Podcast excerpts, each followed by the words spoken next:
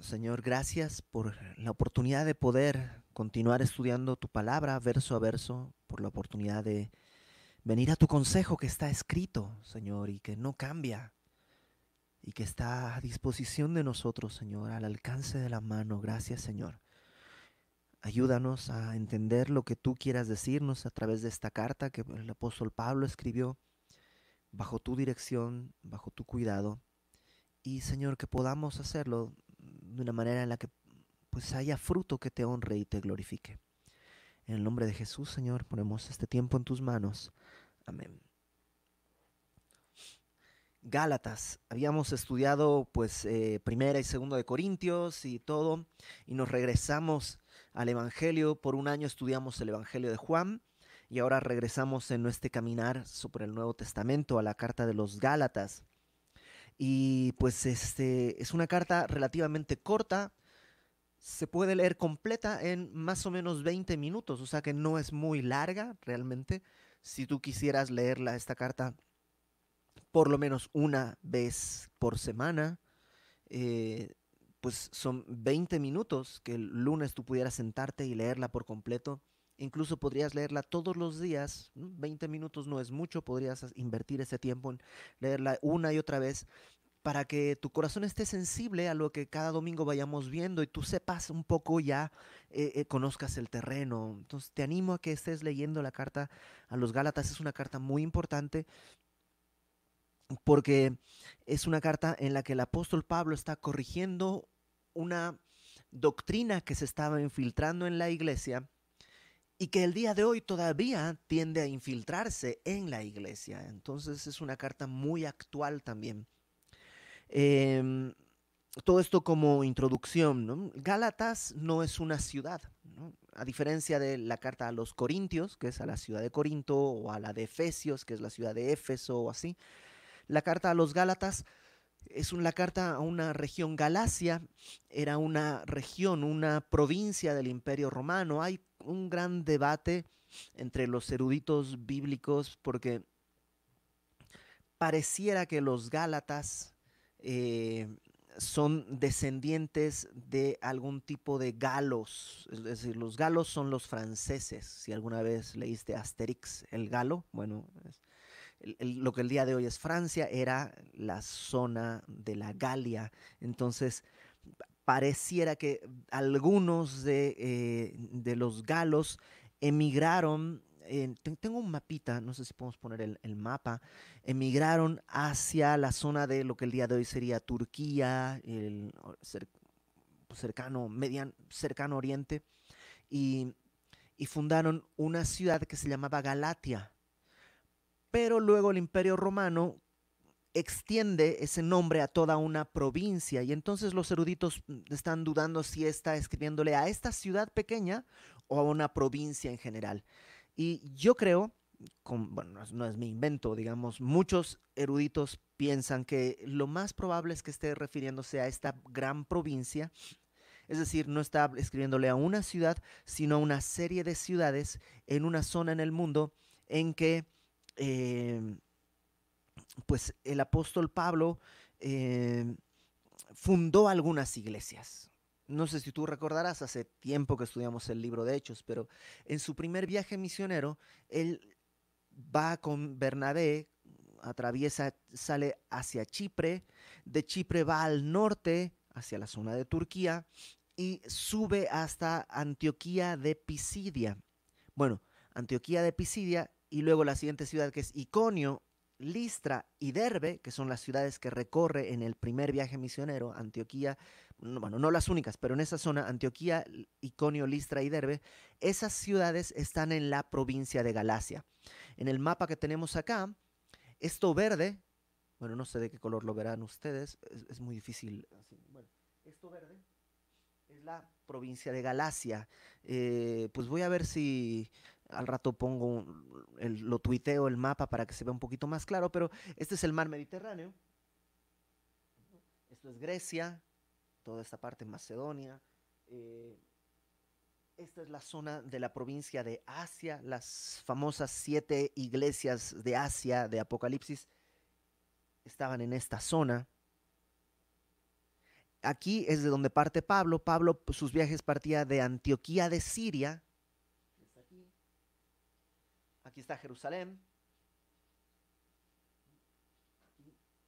Entonces, esto verde de acá es la provincia de Galacia y si te das cuenta es muy grande. Aquí hasta, hasta allá, casi bordeando el, el Mar Negro.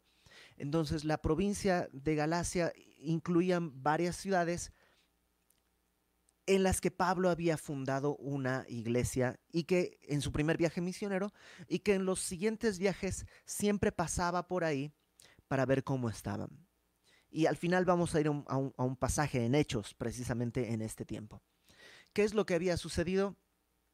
Pues eh, a estas iglesias que él había fundado en su primer viaje misionero, habían llegado algunos hombres presumiendo que venían enviados por eh, la iglesia de Jerusalén, que traían una doctrina un poco extraña. Pero antes de ir a eso, eh, déjame darte un pequeño, algunos datos más em, que son importantes.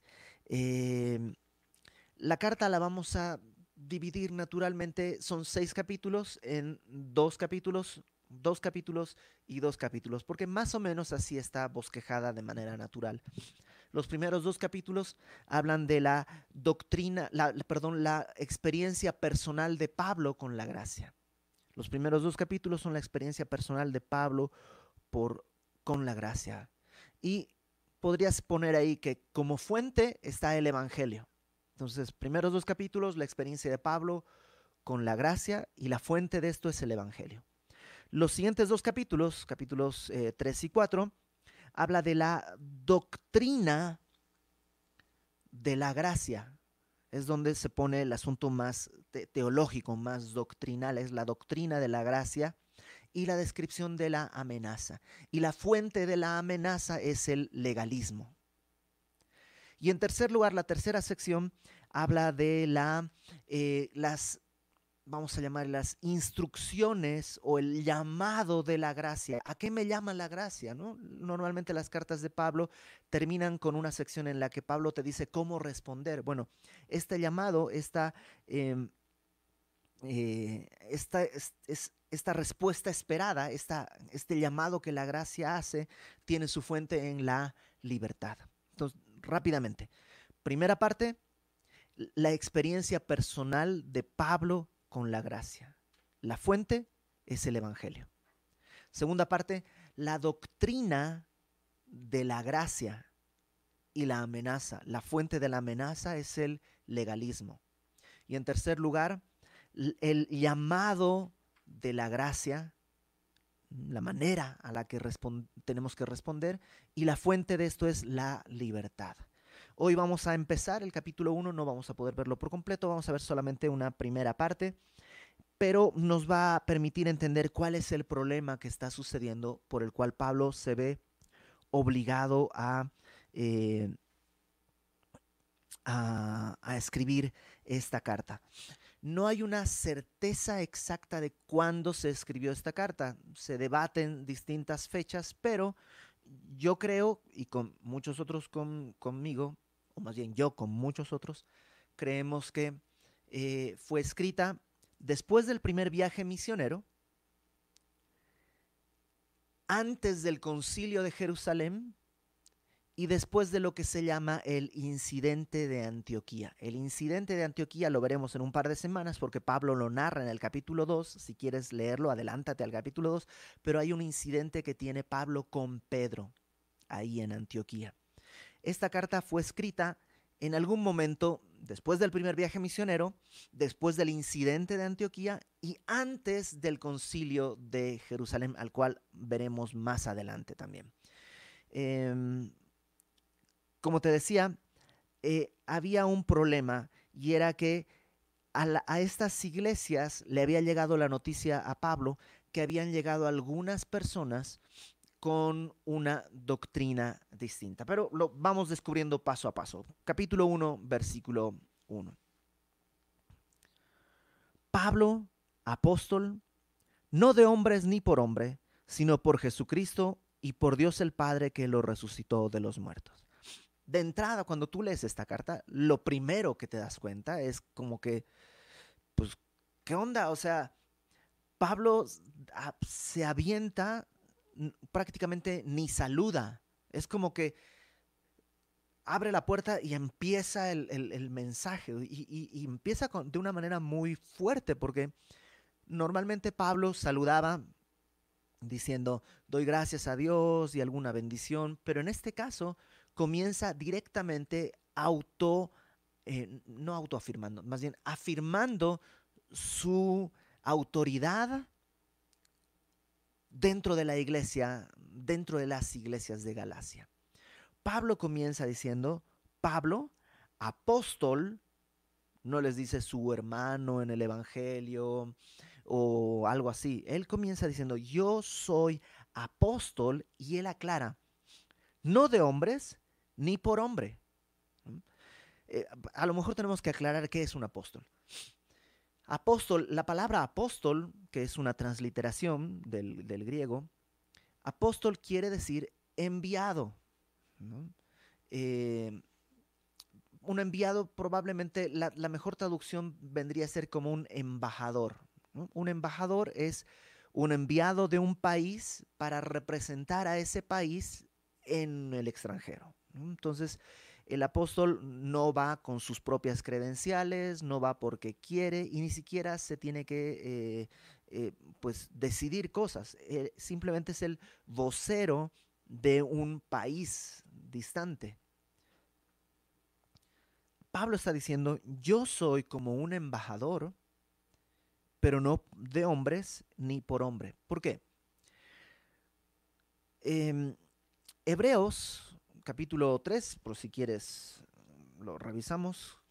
En el capítulo 3 de Hebreos, versículo 1, dice, por tanto, Hebreos 3.1, hermanos santos, participantes del llamamiento celestial, considerad al apóstol y sumo sacerdote de nuestra profesión, Cristo Jesús entonces, Dios, el Padre, tiene un apóstol, un enviado. ¿Quién es ese apóstol? ¿Quién es el apóstol del Padre? Cristo. Cristo es el apóstol, el mensajero de Dios, el que por eso le puede decir cuando le preguntan, le dicen, "Muéstranos al Padre", él dice, "El que me ha visto a mí ha visto al Padre, yo soy un apóstol del Padre." Ahora, el Hijo encomienda, tenía muchos discípulos, pero encomienda a doce apóstoles. Él selecciona 12 apóstoles, 12 personas con un llamado específico.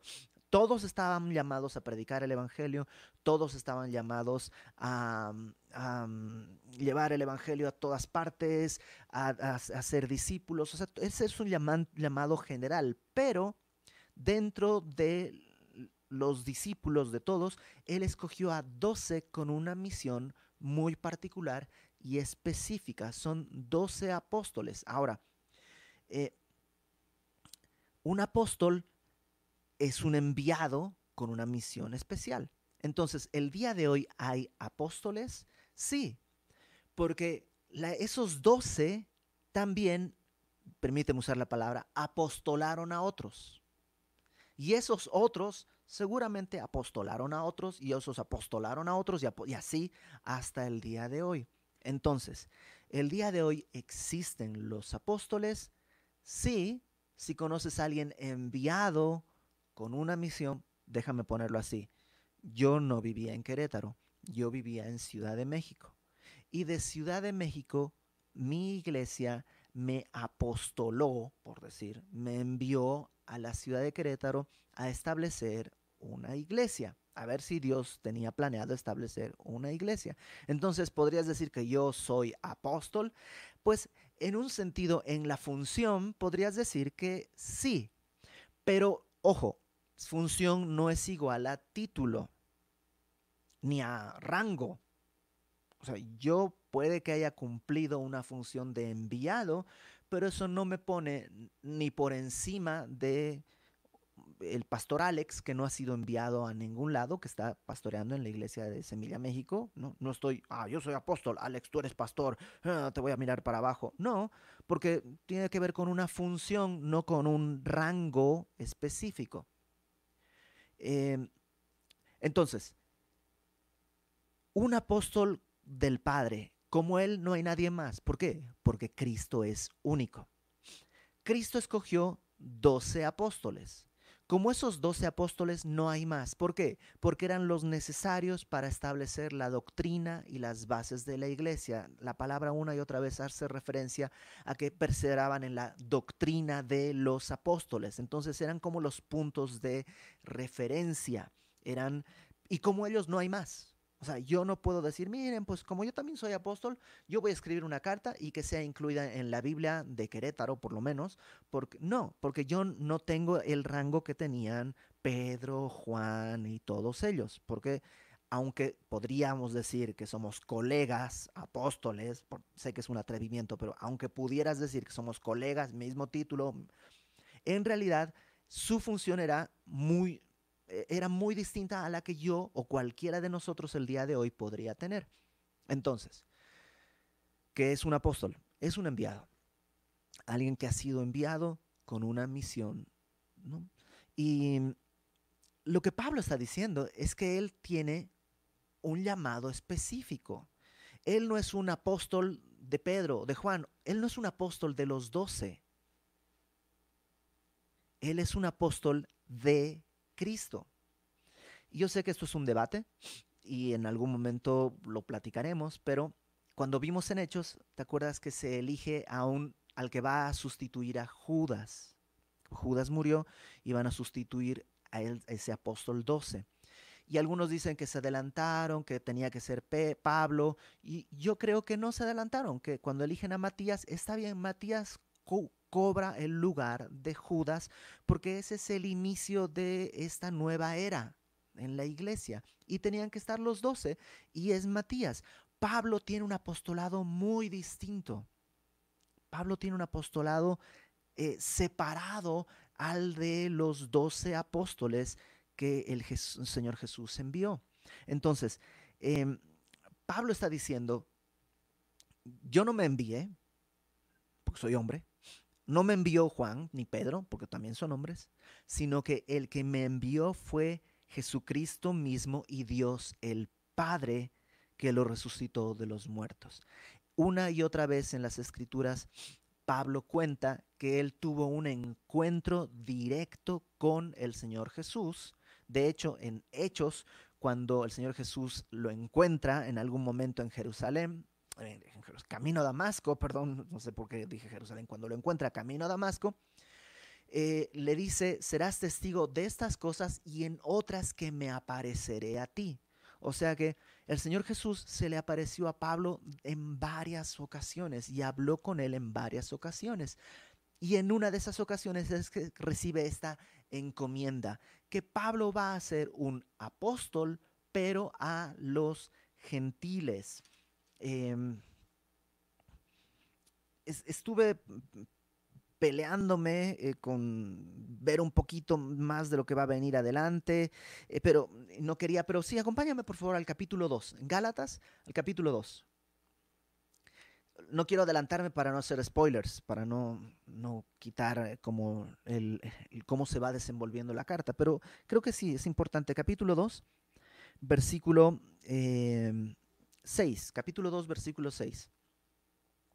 Está narrando Pablo el momento en el que él fue a Jerusalén después de haber tenido este encuentro con el Señor Jesús, eh, después de haber eh, ido unos años a Arabia y regresa a Damasco, luego sube a Jerusalén y dice versículo 6, Gálatas 2.6 de los que tenían reputación de ser algo, lo que hayan sido en otro tiempo, nada me importa, Dios no hace excepción de personas.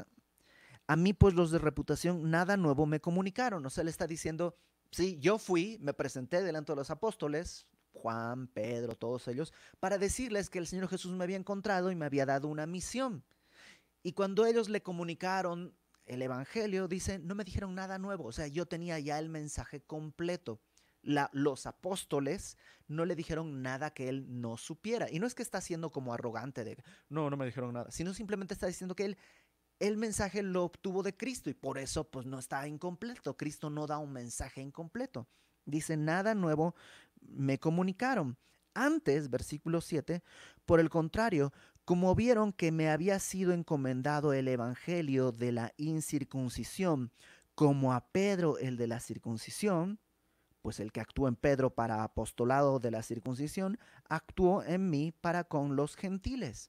Y reconociendo la gracia que me había sido dada, eh, Jacob, Cefas y Juan, que eran considerados como columnas, nos dieron a mí y a Bernabé la diestra en señal de compañerismo para que nosotros fuésemos a los gentiles y ellos a la circuncisión. O sea, hubo un acuerdo, es decir, no es que se pusieron de acuerdo, sino que reconocieron que sí, Juan, Pedro, todos los apóstoles reconocieron que Pablo había tenido un llamado especial y particular un apostolado hacia los gentiles, tanto como Pedro tenía un apostolado hacia los judíos.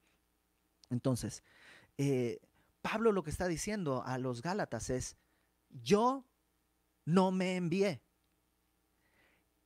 Por tanto, tengo una autoridad mayor a la de los que llegaron con ustedes con unas enseñanzas raras. Por eso te digo que es raro, porque Pablo está así, eh, ¿cómo se, cómo se dice acá? ¿Se dice charoleando? Sí, es como cuando sacas tu, tu identificación de autoridad, ¿no? Algo así, ¿no? Como que Pablo, o sea, abre la carta y, y, charolea y dice, ok, ¿sabes qué? Yo soy un apóstol y no cualquier apóstol. A mí no me envió ningún hombre, ni yo ni nadie.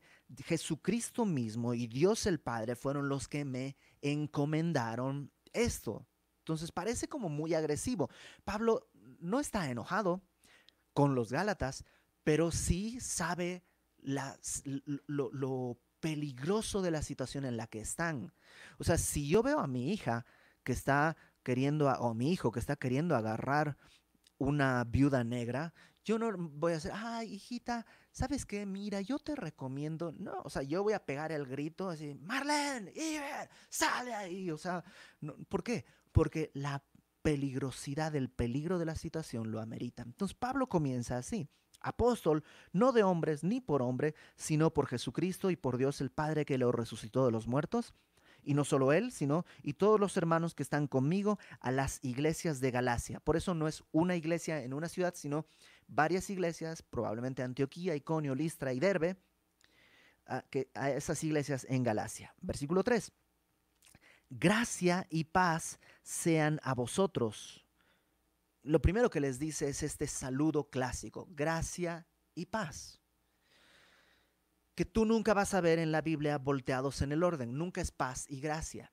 Porque la gracia de Dios es lo que nos permite tener la paz de Dios. Hay un versículo muy famoso entre los cristianos, que es Efesios 2, 8 y 9. Está una carta adelante en tu Biblia que dice, eh, porque por gracia sois salvos por medio de la fe. Y esto no de vosotros, pues es don de Dios, y no por obras, para que nadie se gloríe. Entonces es tan común ese versículo que muchas veces cuando le preguntas a un cristiano cómo somos salvos, te dicen somos salvos por fe.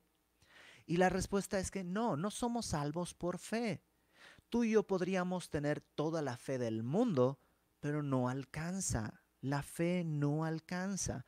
Somos salvos por gracia por medio de la fe.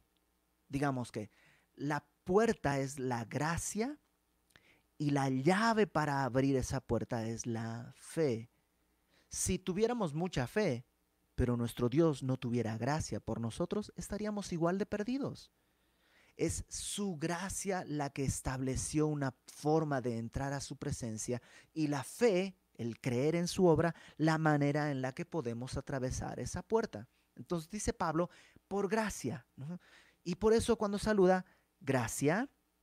Y la gracia de Dios nos permite tener paz con Dios. No hay forma de tener paz con Dios si no fuera por su gracia. Y todos éramos enemigos. enemigos desde el nacimiento, enemigos de Dios. Es su gracia la que nos permite tener paz. Por eso dice, gracia y paz sean a vosotros de Dios el Padre y de nuestro Señor Jesucristo, el cual, Jesucristo, se dio a sí mismo por nuestros pecados para librarnos del presente siglo malo. Y ahí, a la entrada, comienza a desarrollar el tema que va a, eh, del que va a hablar toda la carta. Cristo se dio a nosotros por nuestros pecados. O sea, Cristo no murió para que fuésemos felices. Cristo murió para pagar por nuestros pecados. Ese es el propósito de la muerte de Cristo. Ahora, en la Biblia siempre aparece esto, ¿no? Eh, el, versículo más famoso de la Biblia, Juan 3:16, que dice, de tal manera amó Dios, el Padre, al mundo, que ha dado a su Hijo unigénito. Entonces, el Padre dio. Pero aquí dice que el Hijo se dio a sí mismo. Y pues, ¿cuál es cierto? Los dos. el Padre dio su mayor tesoro, que es su Hijo, y el Hijo dio su vida. Los dos están entregando. ¿Con qué, con qué propósito? Pagar nuestros pecados. ¿Para qué? Para librarnos del presente siglo malo para librarnos de este tiempo perverso en el que vivimos. Y librarnos de este tiempo no quiere decir que no vamos a tener problemas, sino que este siglo malo no tiene el grillete sobre nosotros, no nos tiene encarcelados, somos libres de este siglo malo. ¿Nos pueden matar? Sí, pero nuestro corazón, nuestra alma, nuestros pensamientos, nuestra vida le pertenecen a Cristo. ¿Por qué? Porque Él se dio por nosotros, Él pagó por nosotros. Y eso, dice, conforme a la voluntad de nuestro Dios y Padre. Y una vez más, o sea, Cristo se dio, pero no fue su idea. Es conforme a la voluntad del Padre, según lo que el Padre había querido. A quien sea la gloria por los siglos de los siglos. Amén. Y si te das cuenta, en esa introducción Pablo establece la verdad que va a repetir de muchas maneras. ¿Y cuál es esa verdad? Cristo vino, pagó por nuestros pecados era la voluntad de Dios y en ese sacrificio tú y yo somos hechos libres por gracia. O sea, podríamos dejar de leer toda la carta porque va a tratar de decir eso de mil maneras. Es eso. Cristo se dio por nosotros, por gracia, para gloria del Padre, para librarnos de este siglo malo. Pero pues, vamos a seguir leyendo porque por algo escribió todo lo demás. ¿no? Versículo 6 estoy maravillado. Y aquí la palabra maravillado es como sacado de onda. O sea, no maravillado de qué bonito, sino de qué onda. O sea, dice, estoy casi, casi, estoy espantado de que tan pronto os hayáis alejado del que os llamó por la gracia de Cristo para seguir un evangelio diferente. Dice, ah, caramba, ¿en qué momento ustedes, dos cosas, dejaron ¿no? Abandonaron, se alejaron del que los llamó por la gracia de Cristo y el que nos llamó no fue Pablo, no están dejando a Pablo, están dejando a Dios, están dejando al Padre, están dejando al Hijo, a Cristo, al que los llamó por la gracia, por eso toda la primera parte, están dejando a ese que los llamó por la gracia para seguir un evangelio diferente. ¿Qué evangelio diferente? Bueno, acompáñame a Hechos capítulo 15, por favor. Y vamos a ver un poquito de lo que estaba sucediendo en ese tiempo. Más o menos Hechos 15 está en este tiempo cronológicamente hablando. Pablo acaba de regresar de su, de su primer viaje misionero y eh, esto es lo que está sucediendo ahí. Y probablemente estos mismos que, vamos a escuchar acá son los que estuvieron un poquito antes en Iconio, Listra y Derbe. Y eh, es, es, muy parecido esto. Versículo 1 del capítulo 15 de Hechos. Entonces algunos que venían de Judea, de Jerusalén, de la zona de Jerusalén, enseñaban a los hermanos. Pablo está en Antioquía, regresó de su primer viaje, está descansando, ha pasado un tiempo probablemente Pedro está ahí también. Pero llegaron estos hermanos de Judea y decían, versículo 1, si no os circuncidáis conforme al rito de Moisés, no podéis ser salvos. O sea, lo que está diciendo es, ok, sí, sí, sí, Cristo pagó por sus pecados, órale, sí, sí, sí, somos cristianos, estamos de acuerdo, pero si no se hacen judíos, no pueden ser salvos. La ciudad donde Pablo vivía, en Antioquía, era una ciudad gentil, no era una ciudad de población judía, había muchos gentiles. Los gentiles son los que no son judíos. Entonces había muchos que no eran judíos y la iglesia estaba conformada por muchos que no eran judíos, que habían creído en el Evangelio. Y de pronto llegan estos y dicen, hmm, muy bien, ¿no? Muy, muy bonito todo lo que Pablo les dijo, está muy bien. Sí, sí, sí, sí, sí. Pablo hizo una buena tarea, pero necesitan circuncidarse. Necesitan hacerse judíos para ser salvos. Un poco en la mente de esta gente es, aquí está Dios, este es su pueblo, Dios, su pueblo, los judíos y los gentiles. Entonces los gentiles para llegar a Dios tienen que primero hacerse judíos y ya siendo judíos entonces ya pueden llegar al Padre. Porque pues todos los primeros discípulos eran judíos. Pedro, Juan, todos eran judíos, incluso Pablo. Y ese era la, lo que ellos pensaban. Algunos tal vez lo pensaban equivocadamente, pero otros era perversidad, era poner un lazo sobre los creyentes. La idea esta de que no, no puedes llegar a Cristo, tienes que pasar a ser judío antes de ser verdaderamente cristiano. Bríncate ahí mismo en Hechos 15 al versículo 5 cuando Pablo ya sube a Jerusalén con todo esto para resolver, en el concilio de Jerusalén van a resolver, pues ¿qué onda? ¿Es necesario o no es necesario que se hagan judíos? Versículo 5 dice, algunos de la secta de los fariseos que habían creído, o sea, judíos que habían creído en el Evangelio, se levantaron diciendo, es necesario circuncidarlos y mandarles que guarden la ley de Moisés. O sea, a todos los gentiles que han creído, Qué bueno que han creído. No, una maravilla. Pero tienen que hacerse judíos, circuncidarse y cumplir la ley de Moisés. Ese era el problema de esta doctrina que estaba entrando a la iglesia de Gálatas. Había gente que quería predicar un evangelio diferente. Oye, pero pues no es tan diferente, solo le añade algo. Ajá. Si le añade algo, es diferente. Eh, el Evangelio es puro como es. El Evangelio es claro como es. Y añadirle algo es predicar un Evangelio diferente. Oye, pero no hay nada de malo. O sea, la circuncisión está dada en la ley. Y que cumplan los ritos de la ley, pues está en la Biblia. ¿Qué tiene de malo? No tiene nada de malo. O sea, si alguien quiere circuncidarse, pues que lo haga. Y si alguien quiere tratar de cumplir la ley, pues que lo haga, no hay ningún problema. El problema es creer que eso es necesario para la salvación, que eso es parte del Evangelio.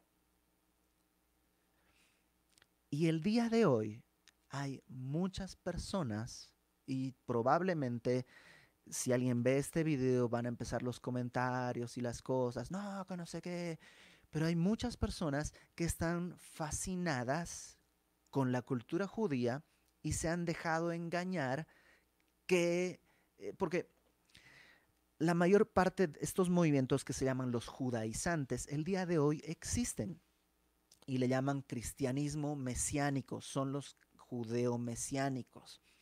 Y son personas que han sido seducidos por esta tendencia y de alguna manera están en eso. Y hay varias corrientes. Unos lo que te van a decir es, si no te circuncidas y cumples la ley, no puedes ser salvos. Ellos son como los más radicales.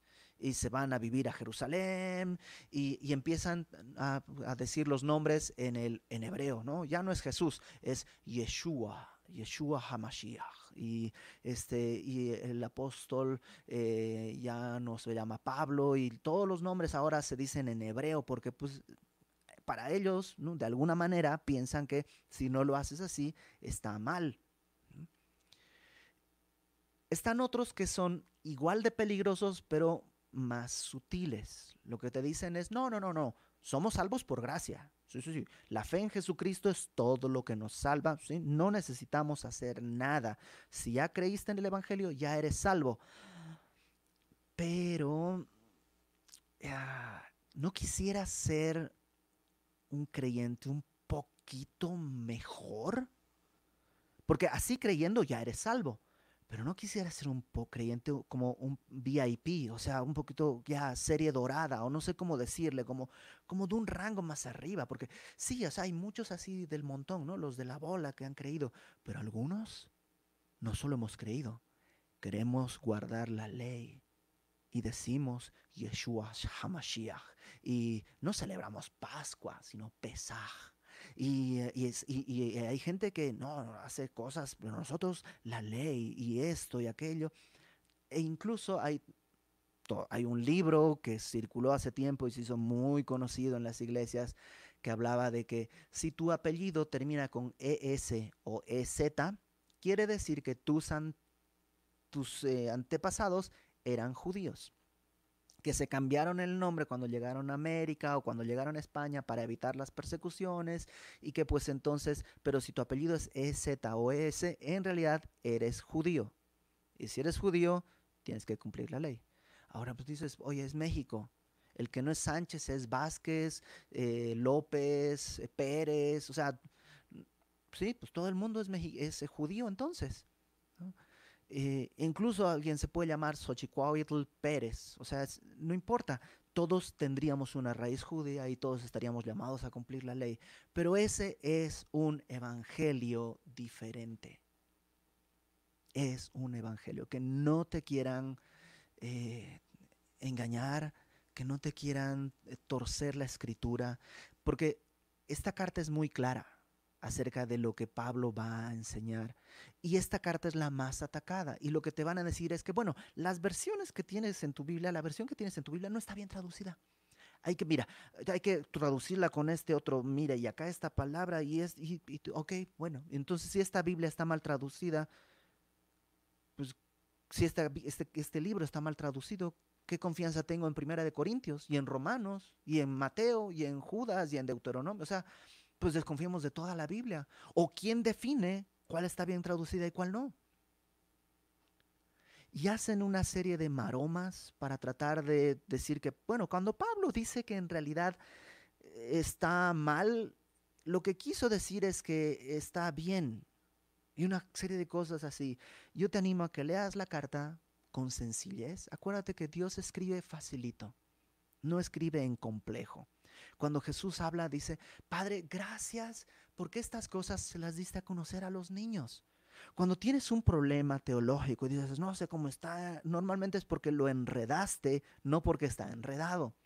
Y lo que tienes que hacer es desenredarte y tratar de verlo cuál es de la manera más sencilla y normalmente así se entiende mejor.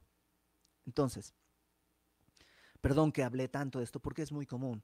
En Semilla, México, Hace muchos años tuvimos a una persona que dividió la iglesia precisamente con un tema así y se llevó a un montón de gente haciéndoles creer que tenían que circuncidarse y cumplir la ley y el día de hoy anda dando conferencias acerca de esto, todo chueco, todo torcido.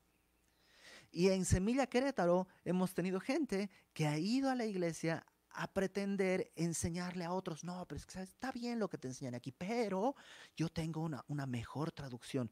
Y es casi, casi lo que, cuando alguien te dice, tengo algo que tú no tienes, desconfía. O sea, cuando yo tengo un conocimiento que tú no tienes, desconfía. Porque Dios no revela sus cosas a personas en particular. Aquí está su revelación y el, el Señor da a todos. Entonces, eh, no sé si vamos a terminar toda la porción que tenía planeada, pero vamos a intentar. Dice Pablo, estoy maravillado de que se hayan ido tras otro evangelio para seguir un evangelio diferente. Y esto es peligroso porque no puedes seguir a Cristo y un evangelio diferente. El momento en que sigues un evangelio diferente, estás alejándote de aquel que te llamó por gracia. ¿Estás diciendo, Iber, que los que están siguiendo esta doctrina no son cristianos? No, no lo estoy diciendo yo, lo está diciendo Pablo. No es mi opinión. O sigues el Evangelio puro y verdadero de la gracia de Dios, o estás alejándote de ese Evangelio siguiendo un evangelio diferente. Y hay un solo camino al Padre, Jesucristo. No hay dos, no hay tres, hay uno solo. Cualquier otro camino lleva a la perdición. Ahora, pero alguien diría, pero pues, ¿por qué alguien querría seguir un camino de la ley? O sea, por, si el camino de la gracia es solamente creer en lo que Cristo hizo, ¿por qué alguien querría seguir un camino de la ley? Porque nuestra carne se encuentra mejor con las obras que con la gracia. A todos, ¿nunca has pensado, ay, me fue mal, seguramente es porque ah, esta semana estuvo difícil, seguramente es porque no leí mi Biblia, seguramente es porque no hice esto, seguro. ¿Sabes qué es eso? Tu carne hablando acerca de obras, como si el amor de Dios dependiera de lo que tú y yo hacemos. El Señor nos amó cuando éramos enemigos. Entonces, ahora siendo reconciliados con Él por medio del sacrificio de Cristo, ¿cómo no nos dará con Él juntamente todas las cosas. ¿Por qué fue una semana mala? Pues porque tienes carne vendida al pecado, porque vives en un mundo entregado al pecado y porque Satanás está suelto y está buscando a quien devorar. Pero el Señor es fiel. Y aunque nosotros seamos infieles, Él no puede negarse a sí mismo, Él permanece fiel. Pero nuestra carne le encanta. ¿O nunca has pensado, este, Señor, ¿por qué a mí? Si ya hice esto, si ya dejé este pecado, si ya leí mi Biblia, si ya, ¿por qué a mí? Otra vez, mentalidad de, de las obras. Ya hice, págame. Nuestra carne se encuentra muy feliz con las obras porque siente que tiene el control. Mientras que con Cristo, nuestra carne tiene que perder todo, tiene que soltar todo. Todo es por gracia. Entonces Pablo dice, me sorprende que se hayan alejado del que los llamó por la gracia para seguir un evangelio diferente. Verso 7 aclara, ojo, no que haya otro evangelio. O sea, no estoy diciendo, ah, hay varios, te fuiste con el de menor calidad. No, no, no, no, no, no. Es una manera de expresarlo. No hay otro evangelio. Evangelio quiere decir buenas nuevas. Hay uno solo, hay un solo mensaje de Dios a los hombres, que es que el que cree en el Hijo tiene la vida, el que no tiene al Hijo no tiene la vida. De tal manera amó Dios al mundo que ha dado su Hijo unigénito para que todo aquel que en Él crea, cree, sea salvo. Entonces, no que haya otro evangelio, sino que hay algunos que os perturban y quieren pervertir el evangelio de Cristo esta gente cuando venga y te diga, oye, ¿sabes qué es que tienes que celebrar? Eh, porque no sabías que reunirte en domingo eh, no está bien, porque Dios dijo que santificáramos el sábado, entonces tienes que celebrar eso y tienes que celebrar el Shabbat y tienes que, y las palabras. Dile, ¿sabes qué? Estás pervirtiendo el Evangelio de Cristo. ¿Y cuál es el Evangelio de Cristo? Primera de Corintios capítulo 15. Pablo ahí nos marca con toda claridad qué es el Evangelio de Cristo. Versículo 3. Eh, Primera de Corintios 15, versículo 3. Porque primeramente os he enseñado lo que asimismo recibí. Entonces Pablo una vez más dice, esto no me lo inventé yo, no fue que yo deduje esto, no, no, no, a mí me lo dijeron. Cristo me lo enseñó así, Él me reveló esto. ¿Qué cosa? Este es el Evangelio. Que Cristo murió por nuestros pecados, conforme a las Escrituras, que fue sepultado y que resucitó al tercer día, conforme a las Escrituras, y que apareció a Cefas y después a los doce, después a más de 500 hermanos a la vez, los cuales muchos viven aún, otros ya duermen, después a Jacobo, a los apóstoles y al final a mí. Entonces, el Evangelio es muy sencillo. ¿De qué habla el Evangelio? Cristo murió por nosotros conforme a las Escrituras, resucitó conforme a las Escrituras. Ese es el Evangelio. Ese es el Evangelio. ¿En qué parte de ese Evangelio dice tienes que cumplir el sábado, tienes que cumplir la ley, tienes que circuncidarte, tienes que hablar en hebreo o tienes que hablar en griego o tienes que llevar, eh, celebrar ciertas fiestas? ¿En qué parte del Evangelio está eso? Pues en ninguna. Oye, Iber, ¿y entonces todo eso para qué sirve? Pues de eso se trata Gálatas. Eso es lo que vamos a estar viendo semana a semana. Pero desde el principio Pablo dice, cualquiera que esté alterando esto es un evangelio diferente, es una perversión del evangelio de Cristo. El evangelio de Cristo es por la gracia. Regresa conmigo, por favor. Incluso dice en el versículo 8, más aún si aún nosotros, Pablo, Bernabé y los demás, porque vas a ver que Bernabé falló, Pedro falló. Entonces Pablo dice, ok, no se trata de nosotros.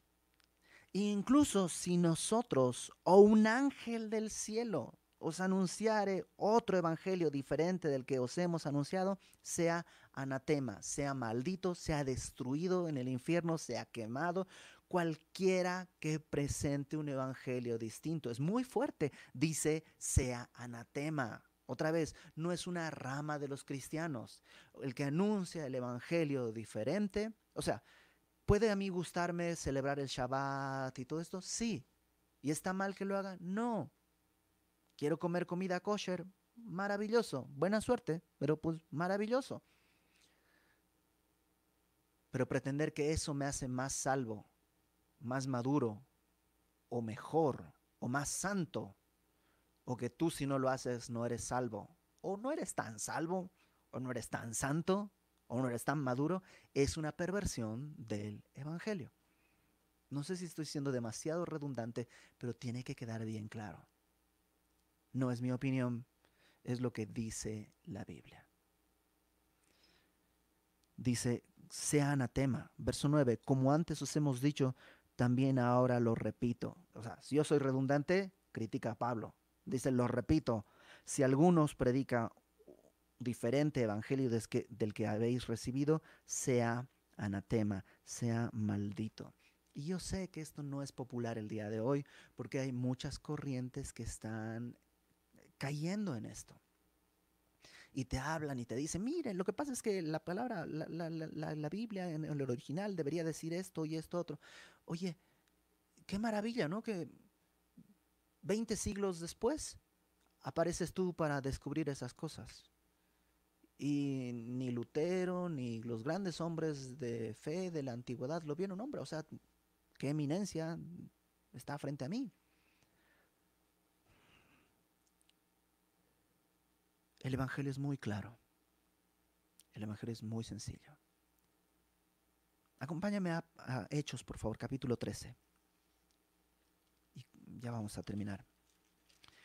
Pablo, en Hechos 13, llega precisamente a Antioquía de Pisidia, la primera ciudad que está ahí en la zona de Galacia.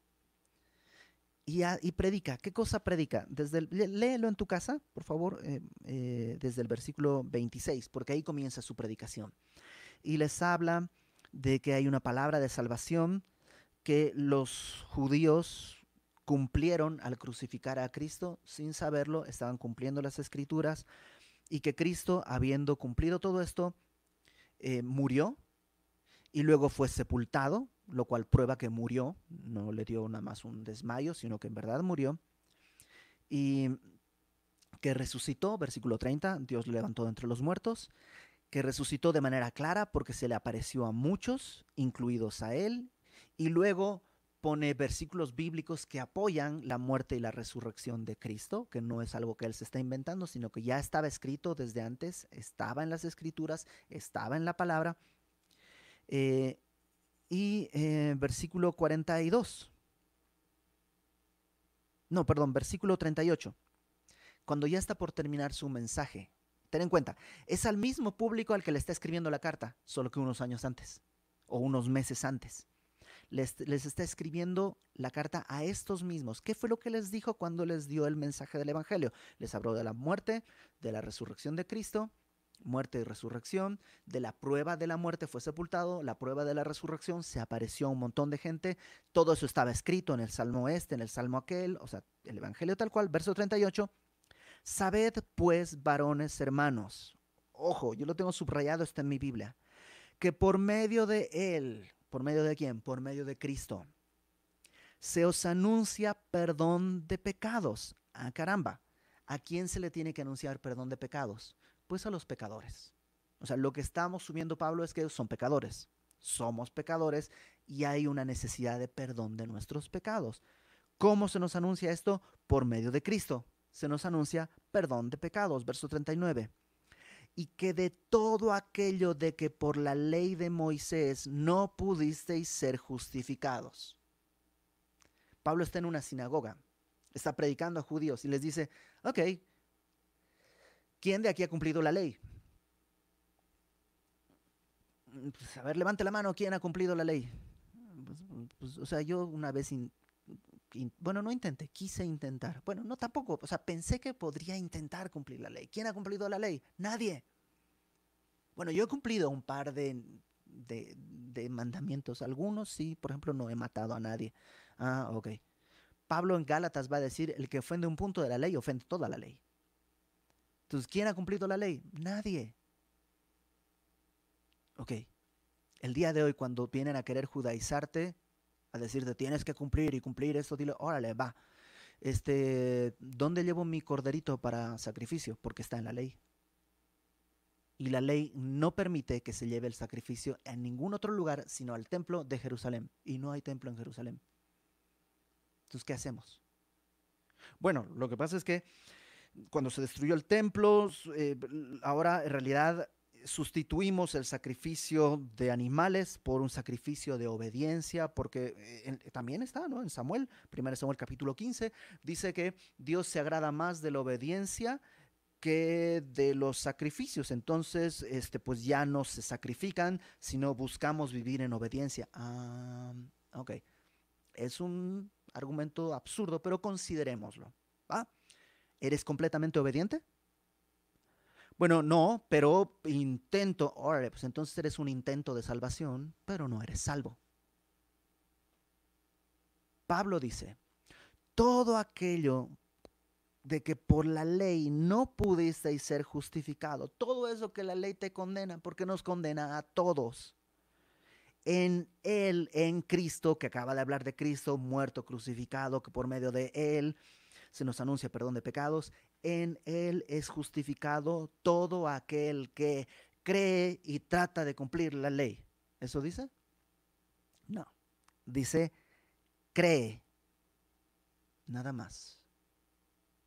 O sea, desde el principio Pablo estaba explicándoles qué es el Evangelio de la gracia. Oye, entonces tengo que creer y ya, y puedo vivir como me dé la gana. No.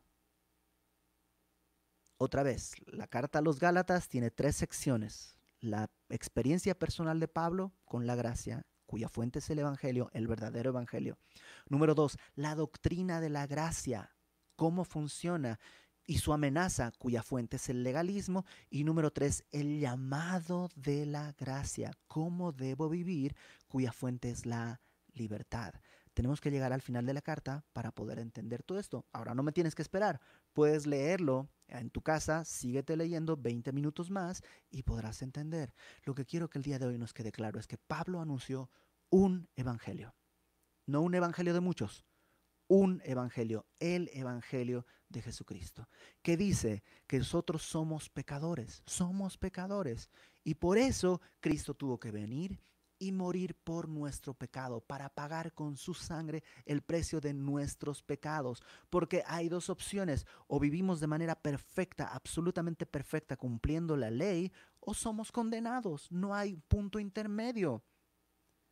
¿Cumpliste la ley? No, ok, estás condenado. Y todos estamos condenados, pero habiendo Cristo muerto, él ha pagado por los pecados y ha abierto la puerta de la gracia para que si creemos en ese Evangelio, no de las obras, sino de la gracia de haber creído, entonces en Él, en Cristo, es justificado todo aquel que cree. Es hecho justo de todas las cosas que por la ley no pudimos ser justificados, es justificado todo aquel que cree. Y el haber creído nos llevará a una vida de libertad ejercida de manera en la que Dios es glorificado. Puede que no me guste, puede que no te guste esa manera, puede que pienses que tienes una mejor idea. Es más, vamos a suponer que tienes una mejor idea y que un cristiano que antes se llamaba Pedro Pérez, ahora se llama Rabbi Chanfolet, no sé qué, tal vez es más inteligente que todos y tiene una mejor idea. Vamos a concederlo, que tiene una mejor idea. Va, cuando cree un mundo, cuando venga a la tierra y muera por todos los habitantes y resucita el tercer día y ascienda al trono, entonces le creeremos. Mientras tanto, mientras no haga eso, vamos a seguir con el puro evangelio de Cristo. Que sí, a veces no hace las cosas tan rápido como yo quisiera, pero hace las cosas siempre según la voluntad del Padre. Entonces, déjame cerrar así. Si has estado viviendo condenado, condenada, recuerda, la gracia de Dios es la que te puede dar la libertad de caminar hacia Él. La condena y la culpa no te, no te suman nada. Ni siquiera, o sea, solo te hacen sentir culpable, pero ni siquiera te llevan al arrepentimiento, solo a la culpabilidad. La gracia de Dios te permite ir al arrepentimiento para e, en ese arrepentimiento encontrar una transformación para tu vida. ¿Qué hago? Regresa al Evangelio. Vuelve al Evangelio. Y si no sabes cómo, entonces ponte de rodillas y dile, Señor, yo necesito esto. Porque como, así como Pablo tuvo su experiencia con Cristo, tú y yo tenemos que tener un evangelio, una experiencia con el Evangelio, no conmigo, no con semilla, no con la iglesia, sino con Cristo y Cristo está ahí a tu lado. Y está diciendo, sí, morí por una razón, darte perdón de pecados para que todo aquel que crea pueda tener vida eterna y yo le resucite en el día postrero. Vamos a orar. Señor, tú conoces nuestra necesidad, tú conoces nuestra incapacidad, conoces también las amenazas que hay a tu palabra, amenazas desde adentro de nosotros y amenazas que vienen de afuera. Guárdanos, Señor, en todo tiempo de ofender tu obra, añadiendo a tu evangelio algo que tú no has dicho torciendo la gracia que tú has mostrado para atribuir parte de ese mérito al ser humano. Como si pudiéramos nosotros sumar algo a tu obra o como si tú necesitaras de nuestra ayuda para completar tu obra. Señor, guárdanos de, de blasfemar de esa manera, de apartarnos de ti siguiendo un evangelio diferente. Pero también te ruego, Señor, que nos guardes de torcer tu evangelio pensando que no importa cómo vivamos. Guárdanos de torcer tu evangelio pensando que da lo mismo si buscamos la santidad o no. Que tu Espíritu Santo traiga en nosotros no culpa, no culpabilidad, sino convicción de pecado que nos mueva al arrepentimiento y a la transformación por medio de tu Espíritu para glorificarte en nuestra vida, con todo lo que vemos, con todo lo que hacemos, con todo lo que hablamos, por todos los lugares donde nos conducimos. Glorifícate, Señor, en nosotros y que tu Evangelio sea parte de nuestra vida, parte central en nuestra vida, el corazón de nuestra vida. Te pedimos esto humildemente, con temor, pero también con la confianza de que tú quieres esto, que pedimos conforme a tu voluntad. Para tu gloria, en el nombre de Cristo nuestro Salvador. Amén.